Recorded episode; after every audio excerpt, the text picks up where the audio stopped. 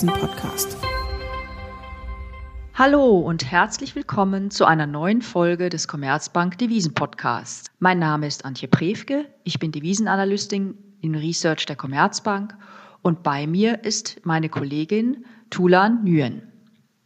In der heutigen Folge befassen wir uns mit der Europäischen Zentralbank und inwiefern ihre aktuelle Geldpolitik die Euro-Wechselkurse beeinflusst. Tulan, der EZB-Rat hat letzte Woche am 10. Juni, wie erwartet, beschlossen, auch im dritten Quartal im Rahmen des Notfallanleihekaufprogramms, das kurz auch PEP genannt wird, deutlich mehr Anleihen zu kaufen als zu Beginn des Jahres. Nach den Worten von EZB-Präsidentin Christine Lagarde habe der EZB-Rat nicht darüber gesprochen, die Käufe zu einem späteren Zeitpunkt zu reduzieren oder gar zu beenden. Sie wiederholte die Aussage einer kürzlich gehaltenen Rede, dass solche Überlegungen verfrüht und unnötig seien. Sie beschrieb dies als eine Politik der ruhigen Hand. Die EZB bleibt also sehr expansiv. Warum notiert Euro-Dollar dennoch recht hoch im Bereich von über 1,21? Ähm, naja, Wechselkurse sind ja relative Preise äh, zwischen zwei Währungsräumen.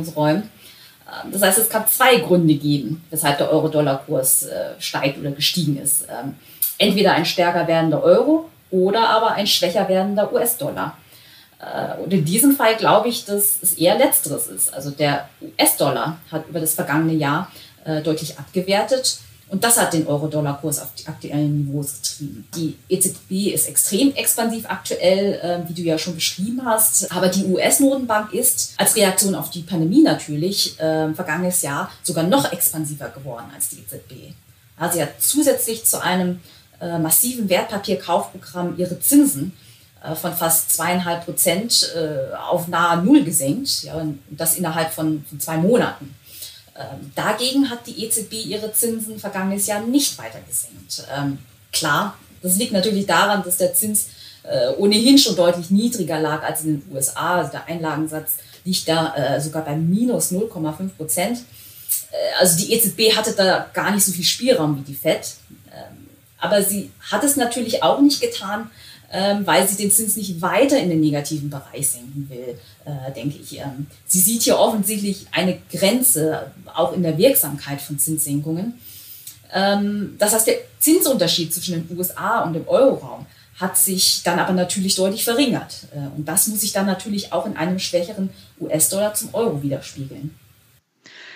Ja, aber wie sind denn dann die Aussichten letzten Endes? Denn die Inflation in den USA ist mittlerweile bei 5 Prozent.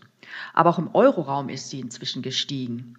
Die Bundesbank beispielsweise projiziert, dass die Inflation in Deutschland bis auf 4 Prozent steigen könnte zum Ende dieses Jahres. Sie sagt, die deutsche Wirtschaft steht vor einem starken Aufschwung. Sie überwindet die pandemiebedingte Krise und sie geht davon aus, dass die Pandemie auch insbesondere durch eine erfolgreiche Impfkampagne rasch und nachhaltig zurückgedrängt wird und damit die Schutzmaßnahmen zügig zurückgefahren werden können.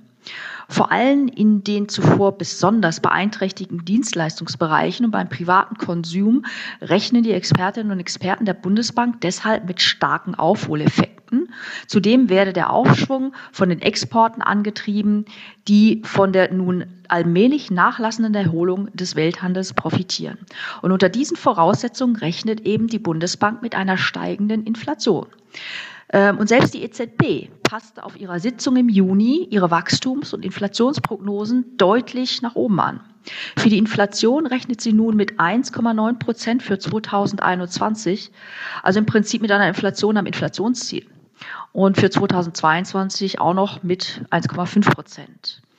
Ja, und jetzt hat natürlich schon ein Falke im Notenbankrat, nämlich der Gouverneur der österreichischen Zentralbank, Robert Holzmann, sich dahingehend geäußert, dass die EZB ihre Strategie überdenken müsse, wenn die Inflation über drei Prozent steigt. Ja, und im Mai ist sie im Euroraum bereits auf zwei Prozent gestiegen. Und die EZB könnte vor diesem Hintergrund auch etwas weniger expansiv werden, Tulan. Ähm, ja, äh die EZB zeigt sich ähm, allerdings, was die Inflationsrisiken anbelangt, ähm, noch dahingehend entspannt, ähm, weil sie ja davon ausgeht, dass der Inflationsanstieg nur vorübergehend ist, ja, wie die allermeisten Notenbanken aktuell. Ähm, jetzt zuletzt waren beispielsweise äh, vor allem höhere Energiepreise, äh, die sich ja mittlerweile von ihrem Einbruch vergangenes Jahr erholt hatten, äh, für den Preisauftrieb verantwortlich. Und allgemein wird davon ausgegangen, dass die Inflation in den nächsten Monaten durch viele solcher pandemiebedingten Sondereffekte beeinflusst wird, ähm, die aber dann natürlich nicht von Dauer sind, wenn die Pandemie dann doch endlich überwunden ist. Ähm, die EZB, wie auch wir, erwarten dementsprechend, ähm, dass die Inflation kommendes Jahr äh, wieder fällt. Und das Interessante hier ist, dass äh, im Gegensatz zu den USA die Marktteilnehmer an dieser Prognose nicht so stark zweifeln. Also sie glauben der EZB. Ähm, das zeigt sich daran, dass die Inflationserwartungen am Markt immer noch ziemlich niedrig sind. Ähm, also auf die lange Sicht immer noch deutlich unter dem 2%-Ziel der Notenbank und insofern auf Niveaus, die eigentlich keine Normalisierung der Geldpolitik äh, rechtfertigen würde. Ähm, und ich rede hier von einer für den Wechselkurs relevanten Normalisierung der Geldpolitik ähm, und das wären Zinserhöhungen. Die, Anleihekäufe der EZB sind insofern weniger relevant für den Euro, ähm, als dass ein Zurückfahren der Käufe kein gutes Signal für Zinserhöhungen der Notenbank ist. Das ist zumindest die bisherige Erfahrung, die wir ja gemacht haben. Äh, die EZB hat ihre Anleihekäufe ja schon einmal gedrosselt. Ja, das war im Jahre 2018 beispielsweise. Äh, und im Jahr 2019 hat sie sogar zeitweise ähm, die Käufe ganz eingestellt. Ähm, aber es folgte nie eine Zinserhöhung daraufhin. Ja, und daher glaube ich nicht, dass der Euro wirklich nennenswert positiv auch auf ein Zurückfahren der Anleihekäufe im Euroraum reagieren würde. Ähm, was wir ohnehin erst irgendwann im nächsten Jahr sehen. Für die USA haben wir bei diesem Punkt halt einen ganz anderen Erfahrungswert.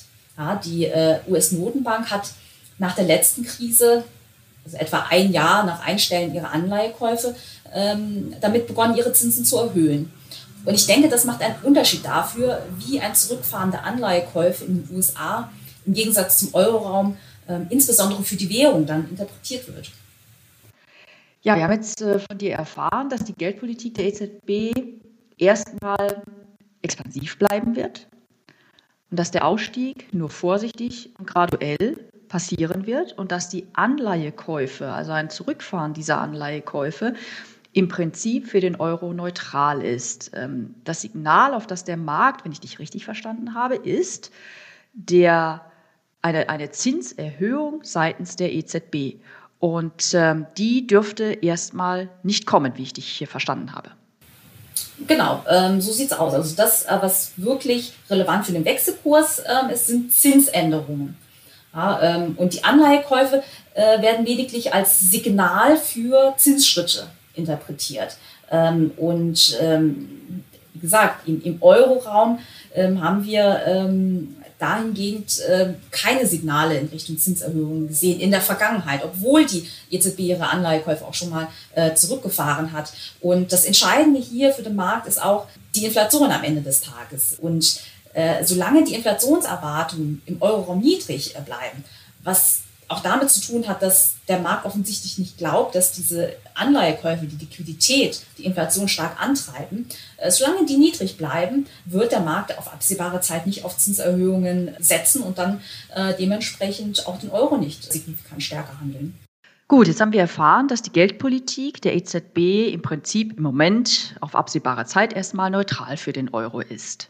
Jetzt gucke ich mal so ein bisschen auf den Dollar, denn wir rechnen ja damit, in unseren Prognosen, dass der Dollar auf mittlere Sicht etwas abwertet. Das heißt, Euro-Dollar steigt. Das heißt, der Euro wertet gegenüber dem Dollar auf. Und das wiederum könnte doch für die EZB zu einem Problem führen, denn schließlich hat eine aufwertende Währung in der Regel einen dämpfenden Effekt auf die Inflation. Und im vergangenen Jahr hat die EZB bereits einen starken Euro thematisiert. Sie hat verbal interveniert und hat Euro-Dollar damit effektiv nach oben gedeckelt. Jetzt stelle ich mir die Frage, wie wird sich denn die EZB diesmal verhalten? Denn ist nicht anzunehmen, dass sie vor dem Hintergrund von Euro-Dollar-Notierungen bei 1,21 oder sogar höher, denn unsere Prognosen implizieren ja 1,26 bis Jahresende nächsten Jahres, dass sie nicht immer wachsam ist, was den Euro angeht? Ähm, ja, das ist richtig. Also ich äh, würde dir zustimmen, dass die EZB da weiter einen, einen Blick drauf haben wird ähm, auf dem Euro. Man muss aber auch sagen, dass es äh, eigentlich eher ungewöhnlich ist für eine große Notenbank wie die EZB, äh, den Euro-Wechselkurs so stark zu thematisieren.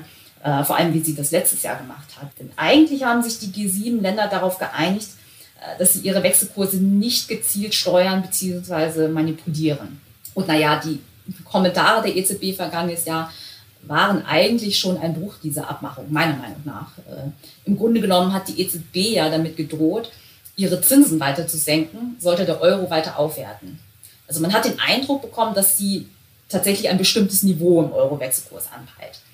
Ähm, jetzt ist es aber so, dass sie zuletzt, äh, also in den letzten Monaten, ähm, deutlich stiller in Bezug auf den Euro äh, geworden ist.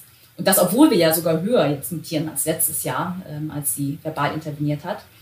Ähm, und ich glaube, daran sieht man, dass es ihr nicht um das Niveau an sich geht, sondern vielmehr um die Aufwertungsgeschwindigkeit. Und ich denke, äh, dass das wollte sie letztes Jahr brechen. Der Euro hatte ja zuvor recht schnell aufgewertet gegenüber dem US-Dollar. Äh, und jetzt seit Anfang des Jahres handeln wir ja, ja grob seitwärts in Euro-Dollar. Und das ist dann weniger ein Problem für die Notenbank. Aber klar, wir rechnen damit, dass der US-Dollar vor allem im nächsten Jahr weiter abwertet. Äh, allerdings auch hier glaube ich, dass die Geschwindigkeit unproblematisch sein wird. Ähm, ja, wir haben ja, wie du gesagt hast, eine 1,26 Ende nächsten Jahres drinstehen als Prognose. Das ist jetzt kein dramatischer Anstieg ähm, im Gegensatz zu letztem Jahr. Äh, da sind wir von Niveaus von unter 1,10 auf dann letztendlich knapp über 1,20 gestiegen. Ja, im Prinzip kann ja die EZB letztendlich auch wenig gegen einen starken Euro machen, scheint mir. Denn äh, verbale Interventionen wie letztes Jahr haben vermutlich ja eine Zeit lang Wirkung, aber irgendwann läuft sich so ein Effekt doch in der Regel am Markt aus oder tot. Vor allem, wenn dann keine wirklichen Reaktionen der Zentralbank erfolgen. Das sieht man ja auch oftmals bei anderen Zentralbanken. Was kann die EZB oder was könnte die EZB denn überhaupt machen, sofern ihr doch ein Anstieg des Euro zu schnell und zu stark sein könnte? Ähm, ja, also was kann sie machen, beziehungsweise was kann sie nicht machen? Ähm, ich glaube, von Anfang an ausschließen können wir, ähm, dass sie direkt am Markt interveniert. Also das würde jetzt wirklich äh, derart stark gegen die Abmachung der G7 äh, verstoßen, dass ich mir nicht vorstellen kann, dass sie so weit gehen würde. Klar, sie hat letztes Jahr mit Zinssenkungen gedroht. Und zumindest kurzzeitig hat das den Markt ja auch verunsichert und den Euro geschwächt. Ähm, der EZB ist es gelungen, Euro-Dollar eine Weile unter 1,20 zu halten.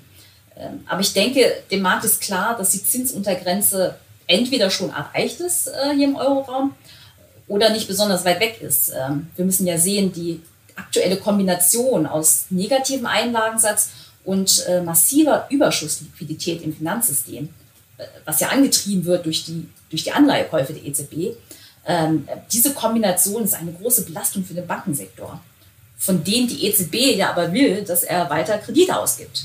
Und äh, dem Problem dürfte sich die Notenbank bewusst sein.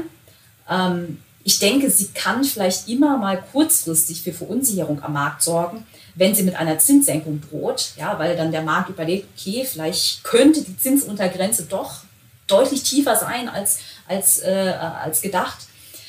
Aber dauerhaft kann ich mir nicht vorstellen, dass das wirkt. Also ohne dass die EZB dann auch mal aktiv werden müsste. Ähm, daher mittel- bis langfristig wird sie eine Euro-Aufwertung vermutlich nicht komplett ausbremsen können. Ja? Äh, wird sie aber vermutlich auch nicht müssen, denn wir gehen ja davon aus, dass sich die Konjunktur im Euroraum äh, deutlich erholen wird. Und vor dem Hintergrund kann ich mir vorstellen, ist die EZB dann auch entspannter äh, mit Blick auf einen starken Euro. Letztes Jahr war sie es einfach nicht, weil wir ja da noch mitten in der Pandemie waren und der Konjunkturausblick äh, extrem fragil war. Ja, wie du gesagt hast, und letzten Endes implizieren ja unsere Prognosen auch eine relativ moderate Aufwertung des Euro bis auf im Bereich von 1,26 zum Jahresende nächsten Jahres, also 2022. Ja, zusammenfassend haben wir festgestellt, dass die EZB auf absehbare Zeit erst einmal sehr expansiv bleiben und ihre Geldpolitik keinen nennenswerten Einfluss auf den Euro-Wechselkurs haben wird. Das bedeutet, dass sich der Markt natürlich erst einmal auf die US-Dollar-Seite konzentrieren wird, wenn er versucht herauszufinden, wo Euro-Dollar hingehen wird. Wenn Ihnen unser Devisen-Podcast gefallen hat, dann abonnieren Sie ihn auf den gängigen Plattformen wie beispielsweise Spotify oder iTunes. Anregungen und Themenvorschläge nehmen wir gerne entgegen unter der E-Mail-Adresse. Allerdings alle wichtigen Infos finden Sie auch in den Show Notes. Auch in der kommenden Woche beschäftigen wir uns an dieser Stelle wieder mit einem wichtigen Thema für den Devisenmarkt. Bis dahin Ihnen allen, liebe Zuhörerinnen und Zuhörer, eine gute Woche und Tulan, dir herzlichen Dank für das Gespräch. Sehr gerne. Tschüss, Tulan. Tschüss.